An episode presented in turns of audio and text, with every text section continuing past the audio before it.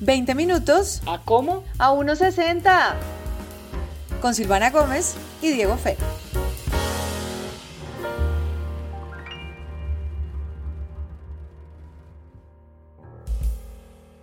Queridos oyentes, bienvenidos a este su podcast a 1.60. Diego Fernando, ¿cómo te ha ido? Te tengo una noticia antes de que me saludes. Yo le iba a Quiero saludar con algo, una, pero una ¿sabe qué? felicitación, porque es que tú y yo tenemos una relación estable hace muchos años, a pesar que tú estás casado, a que yo esté casada, pero primero fue lunes que martes. Perdón, Isa, perdón, Alejandro, pero primero fue lunes que martes. Diego Fernando y yo nos conocimos primero y decidimos que esta relación tomara un rumbo específico hace un año. Sí. Esa Diego iba- Fernando, a feliz mi- aniversario. Ay, Silvana, muchas gracias. Feliz aniversario para su merced también. Estamos cumpliendo un año de este proyecto, que yo creo que ya no es proyecto, ya es una realidad. y que estamos muy agradecidos que todas y todos ustedes nos, nos, pues, nos acompañen y que más y más personas se vayan suman- sumando porque cada día más eh, gente pues nos escucha y eso es muy gratificante. La verdad es que esa vaina Fa, sí que fa, da fa. mucha alegría, Silva. Sí, así que, Oye, parce, socia, partner, gracias y feliz cumpleaños y que sea un grato aniversario. Que por más, por más aniversarios, parce. Te quiero, Diego Fernando, nunca Te cambies. quiero, puño, ¿por qué te fuiste? No vamos, no vamos a salir a comer ni nada parecido, pero celebramos acá con ustedes como se debe, con cajas detrás. Pero y con ustedes que son la razón de ser de este, de este programa, sí. Exactamente. cajas, Voy a hacer, voy a hacer una, una acotación porque Ujú. hay mucha gente que todavía no está entendiendo lo que está pasando con eh, Patreon y con los días. Los Hágale. martes, el episodio de los martes es exclusivo para los mecenas de Patreon. Entonces, si usted quiere oír el episodio completo, estamos subiendo algunos adelantos a redes sociales, a, a las plataformas, pero si usted quiere oír el episodio completo, tiene que ir a www.patreon slash a 160, todo en letras. Ahí va a pagar una plata, es poquita, tranquilo, entendemos la recesión económica, pero si usted nos apoya, nosotros le vamos a dar en retribución este episodio. Los jueves, como hoy, es un episodio para todo el mundo, que si usted ya paga su plataforma como Spotify, como Deezer, como Google, eh, YouTube, la que usted quiera, ahí nos va a encontrar y va a seguir oyéndonos sin ningún problema. Porque si me estaban preguntando que cuál era la diferencia, que cómo así, que el podcast ahora es pagado, que cómo funciona, tranquilos. Para todos. Sí, eh, yo creo que Silva, en medio de todo, la confusión se presta un poco porque el primer día en el que salimos al aire es el martes y ese fue el día que escogimos para que pues los eh, mecenas o la- las y los mecenas pues nos acompañaran en Patreon. Esto lo hacemos porque nosotros honestamente quisiéramos dedicarnos a esto, ¿sí? Y vamos a ir Y porque creciendo si un no se han poco. oído, si no se han oído el episodio de cuánto es que ganas, óiganselo para que entiendan el porqué del Patreon. y, y muy popular, Ale, ¿no? Es- Sí. a varias gente me contó, pues me, me, me escribió sobre el, sobre el episodio y, y pues eh, hay un sentimiento ahí eh, en el que estamos todos juntos. Entonces, miren, vamos a empezar a, a, a mostrarles más cositas y más maneras en las cuales ustedes pueden acompañarnos desde Patreon. Estamos revisándolas, de hecho, con Silva en, en producción y, y pues vamos a ver cómo, cómo podemos ir creciendo también más esa Sí, sí, comunidad. sí. Por Pero ahora, Silva. solo los martes. Sí, por ahora los martes. Sí, no, o sea, jueves y, parce, por lo menos va a haber un día en el que va a ser al gratín esta vuelta. Si el día de mañana esto crece y gracias a Dios nos vamos o seguimos y estamos en otros lados y salimos O, más días, o- miren. o nos compra alguna vaina, o no, no sabemos, ahí ya cambia la vuelta. Por ahora, Exacto. amigo, lo que, como son los vendedores de dulces, el día de hoy venimos ofreciendo un episodio los martes y un episodio los jueves. Usted nos puede colaborar con la módica suma de un dólar. Afortunadamente está bajando el dólar Sí. para ustedes, porque Sí. para nosotros funcionaba más el dólar alto, pero no importa. Esto es lo que su corazón les diga. Muchas gracias. Sí, ho- hombre, yo, si fuera por mí, yo les diría, hombre, pues lo que su merced quiera y ahí nos ayuda, sí, eh, tal cual. Pero, Pero miren, tiene un es- límite. exacto. Y, y pues bueno, esto realmente es por usted y para ustedes, así que gracias, gracias mil por este primer añito. Ujú. Empezamos, le tengo Yes. tema. A ver. Oiga, eh, imagínese que el otro día me encontré un trino y yo no me, yo no me puse a detallar quién lo mandaba, ni revisé el, pues el nombre y yo dije, bueno, pues seguir es un pelado que se llama Martín Peñalosa el otro día, el 5 de febrero, publicó un trino diciendo que le habían robado el celular en un KFC y que de hecho, pues para quienes han tenido o tienen iPhone, pues sabrán que, pues para quienes no les cuento, hay una opción que tiene el Find My iPhone. Estos dispositivos, exacto, de Find My iPhone. Y el hombre, pues, Lo vi. la aplicó.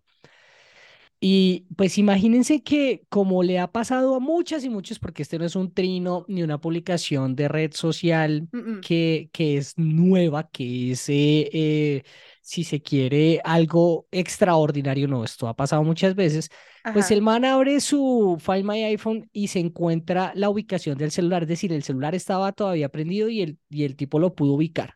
El señor Martín Peñalosa lo pudo ubicar. Y en el siguiente trino, con el que acompaña precisamente este mensaje, dice, fui a la ubicación, me acompañó una patrulla de la estación ahí cerca. Apenas me fui, lo volvieron a prender y me llegó la ubicación en la misma cuadra. El ladrón, cagado de la risa, porque nada se puede hacer.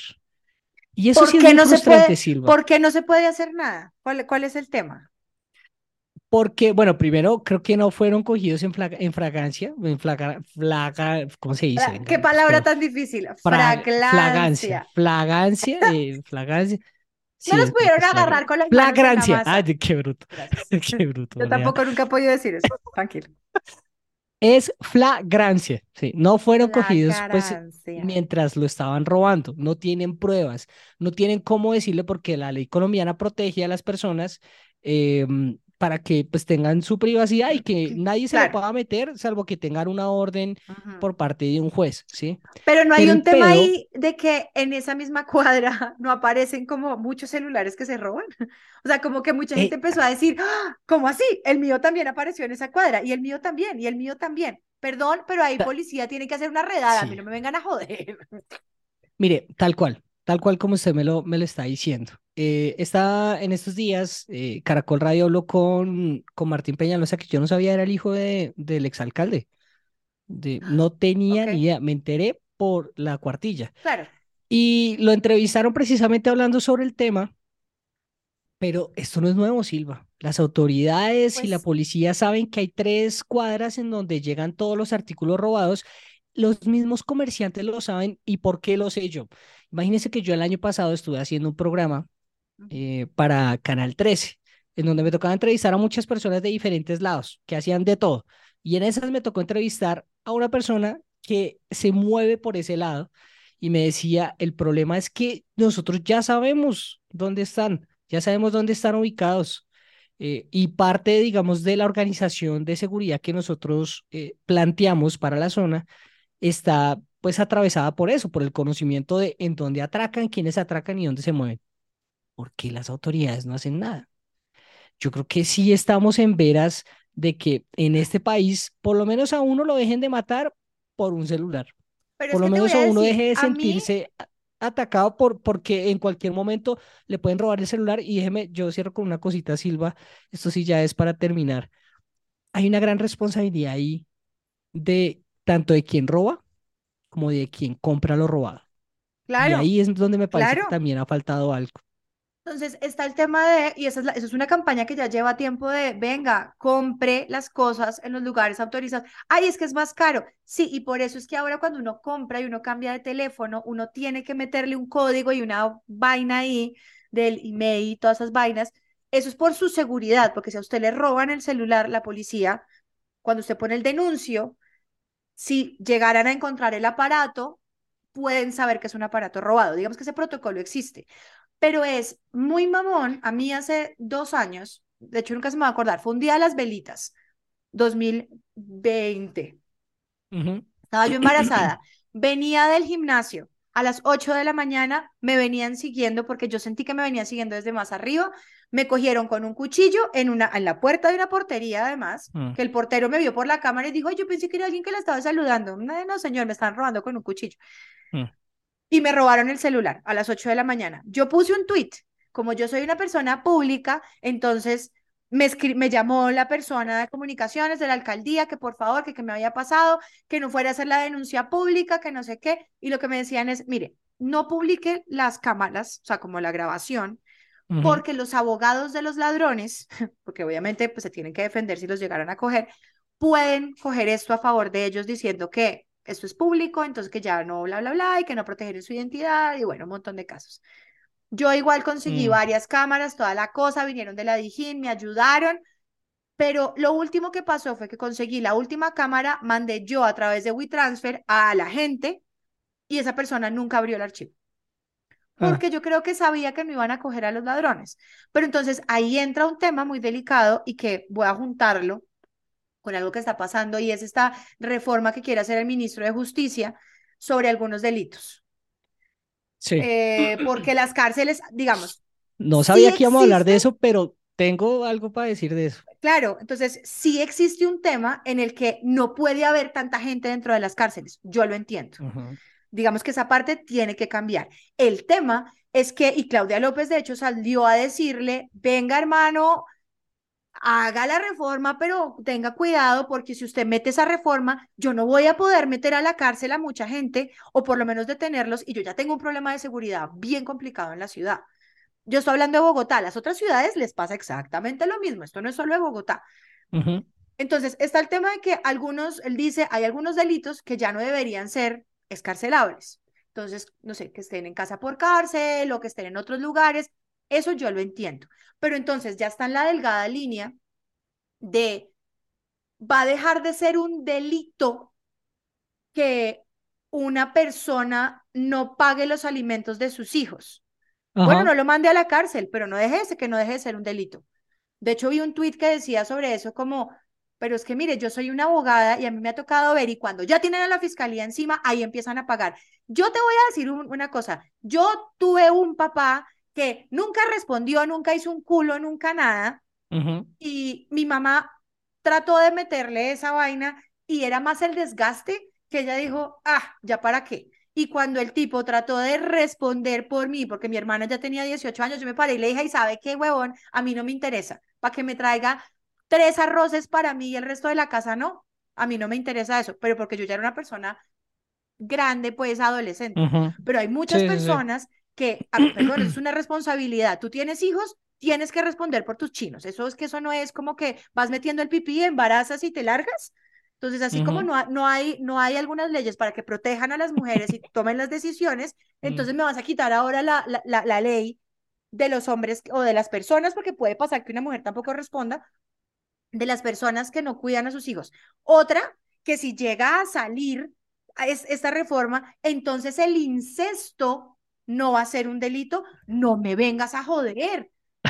Es que el incesto, incesto suena como si fuera en, en el medioevo cuando se casaban entre ellos, pues, y entonces eran los reyes de España y entonces, no, no, no, incesto es que si un papá viola a su hija y queda en embarazo, eso no es, eso no es un delito, eso es incesto. A mí no me vengas a joder que eso no es un delito. Entonces, hay gente que está robando, está matando personas en la calle por robarse un celular o como, la, como a Martín Peñalosa o a mí, que solo nos robaron y solo no nos pasó nada, pero pues es mi celular y los celulares son bien caros, hijo de madre, para que me lo estén robando y la policía no haga nada. Pero además, mm. si a una mujer la embarazan y el, y el marido no quiere responder o el hombre no quiere responder tampoco, y si mi papá me viola y yo quedo embarazada, no me vengas a joder, las tres cosas muy diferentes, pero es una reforma que voy a respirar profundo porque no puede pasar. O sea, esa vaina. Hay varias cosas ahí para hablar, o Sea, eh, yo no soy defensor, ni mucho menos del gobierno, ¿no? Eh, pero el otro día me apliqué una entrevista que le hicieron al ministro de Justicia precisamente hablando sobre la reforma. Y él aclaraba varios puntos, algunos de los que usted toca. Yo creo que sí está bien que, mm, o sea, que hay, yo estoy, digamos, muy de acuerdo en muchas cosas de las que usted menciona, como que hay delitos que necesitan o que pueden ayudar a, a darle un respiro a todo el sistema carcelario. El ministro hablaba, esto lo dijo él, no lo digo yo, que era bueno que no fuera escarcelable el tema de la responsabilidad, en este caso del padre, porque podía ser un agravante para el problema. El meter a una persona como no esta a puede la cárcel pagar. porque ya no va a poder pagar. Entonces, por ese lado, como que lo, lo habló él. Pero sí necesitamos entonces algunas herramientas para que les pueda dar en este caso a las mujeres, porque muchas veces y la mayoría de los casos somos los hombres los que fallamos en ese caso y no la mujer, ¿sí? Es que ahí, que haber algunas herramientas para poder presionar. Espérame, espérame que voy, voy con lo otro que usted mencionaba, que era el tema de hurtos, ¿no? ¿Sí? Sí, de hurtos, ajá. Bueno, sobre el tema, ah, no, sobre el tema del incesto, el tema del incesto que, que sé que la afectó bastante. Hay algo que me llamó mucho la atención de lo que mencionaba el ministro y, y que pues me parece que tiene cierta lógica y es, mire, el abuso a menores ya está tipificado por la ley, ya tiene una condena. Cuando hay un abuso a un menor de edad, hay ciertas normativas que precisamente hacen que ese proceso se pueda llevar, pero cuando es un mayor de edad, eh, eh, pues, es decir, mejor dicho, herramientas para eso hay, sea mayor o menor de edad, ¿sí? ujú. A usted le, le- le preocupaba puntualmente el tema de los menores con mucha razón, con No, mucha no, no, y razón. de los adultos también. Pero el ministro decía, mire, si hay dos personas adultas que son familiares y quieren tener una relación, es problema de ellos. Nosotros no tenemos por qué entrarnos a, a, a regir en lo que van a hacer en su relación. Cuando, cuando es un caso de menores, ya hay una normativa que precisamente busca atacar ese Claro, inconveniente y pues judicial, judicializar y encarcelar y pues ya todos los Pero requerimientos ahí, que la misma ley lleve. pero, pero es el tema de lo que estamos tú y yo diciendo. No es que no exista la regulación, estoy de acuerdo de lo que él dice. No todo tiene que ir a la cárcel, de acuerdo. Pero imagínate esa delgada línea de que a mí sí me estén abusando, que a mí me estén lavando la cabeza diciendo y que yo, yo vaya a decir que es que sí es una relación, pero sea un abuso, y que me lo puedan comprobar como un incesto. Es que ese es el tema, esa es la delgada línea de todo el Pero ojo tema porque ahí lo estamos legal. hablando, volvemos a lo mismo. Si es menor de edad, la ley te No, no, protege. no, de mayor de edad, ¿sí? de mayor de edad, de mayor de edad. Si es Es que mayor el de edad, hay precisamente, bueno, pero es un tema de enfoque de género también, es gris. De acuerdo, de porque ahí en ese Lo caso, que eh, digo es es, decir, lo que digo es que es gris, yo lo es que digo, yo lo que pensaría ahí es, bueno, listo, si todas esas cosas entonces son necesarias, entonces ¿en qué le van a servir a usted? Listo, el tema de los hombres que no cumplen, en este caso, con la manutención de los No pelados las tienen que ir a la cárcel, pero que no deje de ser un delito. parce, Eh, no, yo, yo no sé, pero sí tiene que haber una presión ahí porque lo que usted me Mm, parece que ahí dice como, como punto es muy cierto. Si los hombres precisamente por no ir a la cárcel estaban asustándose y estaban pagando, pues parce, entonces ¿con, bajo qué presión va a ejercer usted exacto. precisamente quienes incumplen eh, con lo que deben cumplir para que precisamente pues en este caso puedan eh, eh, pues marica, pues puedan tener una buena familia o lo, por lo menos este chino o esa china puedan crecer bien. Para el otro caso, pues pasa eso. Pero hay una cosa más que me, que me llama la atención ahí y digamos que no está, digamos que toca la reforma a la justicia, pero también to- toca el tema de la paz total, ¿sí? Y qué mano de temas que tocamos y empezamos con el robo de un celular. Me estaba escuchando el otro día un podcast de, mm, eh, de Vox, de Today Explain, em, donde hablaban precisamente de una iniciativa muy similar que están haciendo en Chicago. y que ya llevan tiempo en donde están tomando a diferentes eh, exconvictos que hicieron parte de pandillas para que se convirtieran no en gestores de paz, los llaman ellos, ellos los llaman es como, eh, eh, eh, como agentes que interrumpen la violencia. Ah, Violence Interrupter. Entonces, ¿qué es lo que hacen estos manes?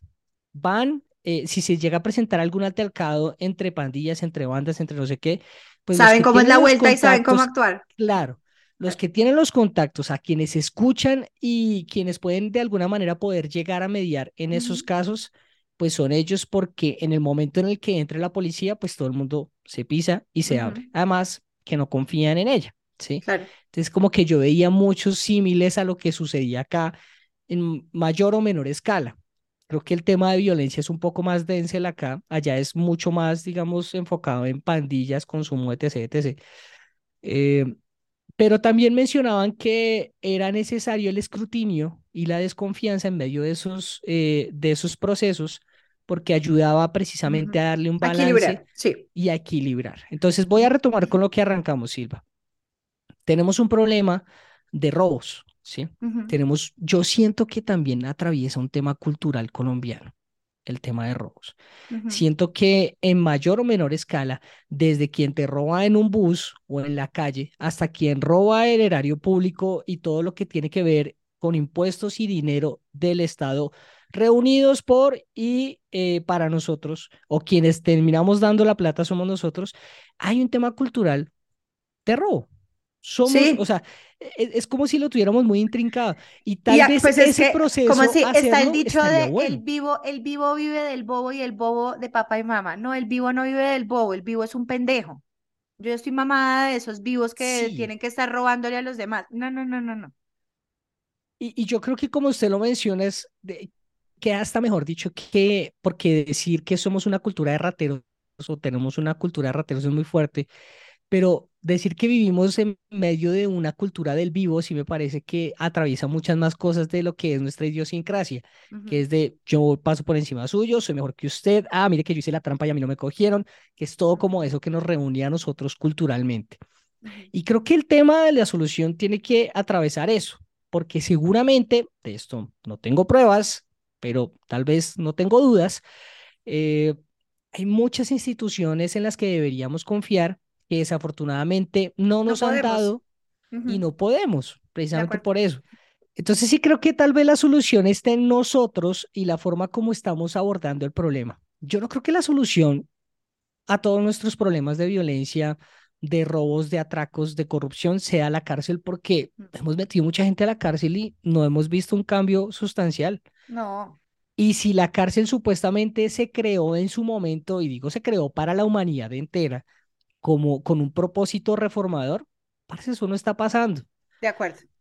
Entonces, ahí hay dos cosas con las que yo quisiera cerrar. La primera es, pues sí, preguntarle a las autoridades si saben dónde están los ladrones, los rateros, en donde precisamente está el foco y el problema eh, de una buena parte de la ciudad, ¿por qué no actúan? Y lo segundo es repensarnos eso de, bueno, parce, listo, vamos a coger a todos los ladrones de Bogotá porque los logramos coger algún día. ¿Realmente la solución va a ser meterlos a todos en la cárcel? Y que después de una condena, no sé, estoy inventándome cualquier cosa, seis meses, un año, dos años, tres Van años, a salir y no van a hacer mismo nada. O salen a lo mismo. ujú, De acuerdo. Entonces, ¿cuáles son esas soluciones también a largo plazo que estamos planteando para poder salir de ese, de ese mierdero en el que estamos? Yo vuelvo y digo, a pesar de mi indignación, las Pero la entiendo, reformas, la no, entiendo y, es comparto las algunas cosas. reformas son necesarias, está bien. Es como cuando salimos y protestamos por una reforma tributaria. La reforma hay que hacerla.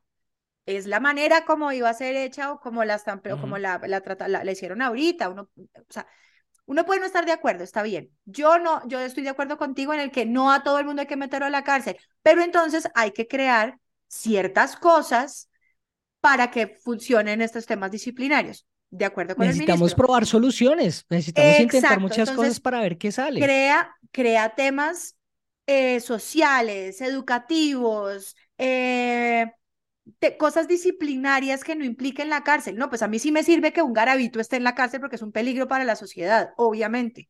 Claro, y con mayor Digamos que, razón, porque es que además se entiende que también la manera de actuar de él pasa por un tema, yo lo que sí pienso, más allá de lo que está pasando acá, es que así como la democracia está llegando a un punto máximo en el que hay que repensarla, las leyes y la justicia en muchas cosas tienen unas líneas muy delgadas y grises que muchas veces terminan favoreciendo al acusado y no al que, al, a la víctima. Entonces, este tema de es que no hay pruebas, es que no lo cogieron en las manos en la masa, porque no sé cómo decir la palabra, sí, eh, perdón, pero es que me robaron, entonces yo tengo que, flagrancia, flagrancia. Gracias. ¿Cómo, cómo voy a hacer? Entonces, todas estas cosas grises frente al abuso, frente a este tipo de violencia, eh, y estoy hablando de violencias de, no sé, una mamá que su hijo se lo desaparecieron y no tiene las pruebas, pero se lo desaparecieron. Entonces, esa mamá nunca va a tener justicia porque no tiene las pruebas. Eso es una de las cosas que a mí en la cabeza no me cabe y que un abogado me va a decir, ah, sí, pero es que así es la ley. Bueno, hay que empezar a repensar también entonces un tema de cómo la ley y el derecho puede ir evolucionando para que realmente sea lo mejor para la sociedad y no lo que sea con puntos y comas, porque hay abogados que ganan casos a punta de puntos y comas y de errores. Y el vivo vive del bobo. Entonces, Sí, como, esos vacíos que dicen. Hmm". ¿Te acuerdas de la película de Jim Carrey, Mentiroso, Mentiroso, que él siempre gana diciendo mentiras? Y entonces él dice que yo puedo sacar a cualquier persona, puedo no meter a la cárcel, pero robó millones o no sé qué. No, así no funciona. Mm. Entonces, eh, pues es un poco un sentimiento de, de comunidad, ¿no? Realmente de sociedad, de, de cívico y de ciudadano. Que es, parce, no solamente voy a tratar de hacer lo del día hoy, eh, independientemente de si lo joda a usted o a usted, o me paso esta ley o hago esto y lo otro, si necesitamos empezar a generar un sentimiento de comunidad para poder salir de esta y, de los diferentes problemas que tiene el país. Pero hay una cosa más, Silva porque usted mencionaba el tema ahí también de, de lo que viene haciendo el gobierno, lo que viene planteando el gobierno como reformas. El otro día, el presidente Petro trinó que eh, invitaba a todos los simpatizantes, a toda su fuerza, si se quiere, a convertirse en un comunicador más de las propuestas y de las cosas que ellos quieren hacer. Yo me quedé pensando en ese trino. Y yo decía, miércoles, si vos le estás pidiendo a la gente del común que te ayude a comunicar tu programa, los avances, las propuestas, los cambios que estás haciendo, y vos teniendo todo el músculo económico para poder hacer un buen plan de comunicaciones y transmitirlo de la mejor manera, parcero, estás jodido. estás jodido porque es que entonces la, gente de comunicaciones, claro, pero no, no, no, pero ¿a qué voy con esto? Silva, tienen toda la plata del mundo para poder hacer un buen plan de comunicaciones e intentar comunicarle de la mejor forma a la gente, a la ciudadanía, a la oposición, a los independientes, a los de gobierno, qué es lo que quieren y cómo lo van a hacer. De acuerdo. Si no lo han podido hacer, teniendo todo ese músculo financiero, algo está fallando, presidente. Entonces, tal vez lo mejor que pueden hacer es empezar a entender bien qué es lo que quieren hacer para que cuando ustedes sepan qué es lo que quieren hacer, no lo puedan comunicar de, la mejor manera. A mí me han criticado porque yo le he dado palo a Petro diciéndole que por favor suelte el celular, que no se gobierna en Twitter. Y obviamente las personas que lo siguen es, pero también es una herramienta, no sé qué. No, mira, tú tienes la plata, tienes RTBC. El presidente puede hacer un programa como lo hizo Duque, así no nos haya gustado. Santos tenía otro programa en el que hacía las rendiciones de cuento, para eso existe es que puede, televisión. Es que puede hacer cápsulas, puede hacer cápsulas para sus redes sociales. Para redes sociales, pero no es, Claro, el problema es que uno lo coge, lo siente personal porque es el presidente, el hombre más poderoso del país, trinándole a uno y diciéndole, hey, tú lo que tú estás haciendo no está bien. Pero, ¿por qué entonces hay tanto ruido? Hay mucho ruido porque entonces alguien se está ganando la narrativa y quienes deberían tener la narrativa no lo están haciendo bien y lo que están haciendo es poniéndonos a pelear. Entonces, para volver al tema de los robos y de los celulares, porque creo que nos fuimos a hablar del país, pero siento que de alguna forma como que todo está atravesado, ¿no?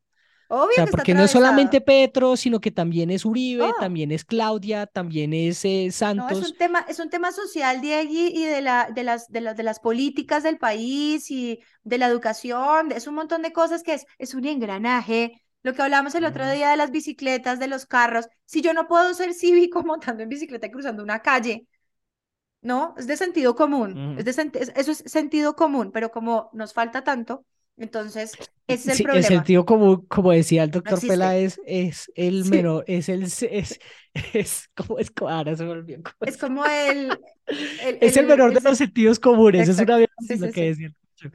Pero mire, Silva, eh, creo que también hay una cosa que atraviesa eso muy, muy fuerte y es un tema de confianza.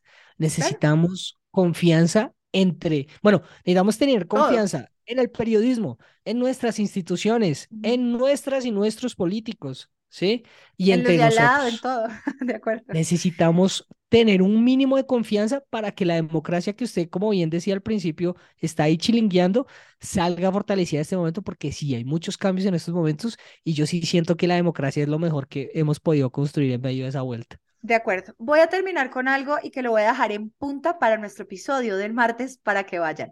A Germán Navastalero hay que quitarle el celular, hay que decirle que no tuitee tanta estupidez y que deje su machismo y su misoginia y que deje de hacer eh, comentarios que básicamente son eh, amenazas de muerte, así haya quitado el tweet. Lo vimos, Ah. existen los pantallazos y ojalá no le den ninguna embajada porque es que lo machista y todo eso de ahí para arriba no es ni de derecha ni de izquierda, amigos. Entonces, ahí es donde tenemos que ver. Gracias. Silva, con eso y ya para irnos, porque creo que ya se nos va a acabar el tiempo, eh, ¿cómo nos está costando a los hombres revisarnos, no? ¿Cómo ha sido difícil? Y, y lo No, digo es un también a señor de título 80 personal. años. Que le quiten el claro, ya. pero, Ah. pero me refiero a que, pucha, este es un momento Sí. en donde nosotros como género tenemos que eh, ser muy receptivos para, para entender cómo hacer el cambio y no tomarlo como un tema personal. Creo que es un tema más eh, arraigado es y que tenemos personal. que ver cómo cambia. Pues no, no, no, no, lo- no lo tomen como un tema personal. ah, Es que, pues sí, obvio, huevón, es que la hemos cagado por cómo nos han criado, pero, pero, parce, lo he visto, ha costado y Sí. va a seguir costando, pero tenemos que hacerlo. Pero bueno, sí, para el martes, para el martes, hágale. El martes hablaremos de machismo, de, de machismo, de machismo en derecha e izquierda. Adiós. Feliz cumpleaños, bye. Te quiero, Diego Fernando. Esto es a 1.60. Chao. quiero, Silva. Este es un podcast coproducido por El Rotolo y Relatores. Recuerden que nos pueden seguir en nuestras redes sociales. Estamos como arroba Silvana Gómez y arroba Diego Fero, tanto en Twitter como en Instagram. Si le gustó este episodio, ayúdenos a llegar a más personas. Puede recomendarnos con sus amigas y amigos o dejarnos una calificación de 5 estrellas con comentario en su plataforma de podcast preferida. Esto es A160 con Diego Fero y Silvana Gómez.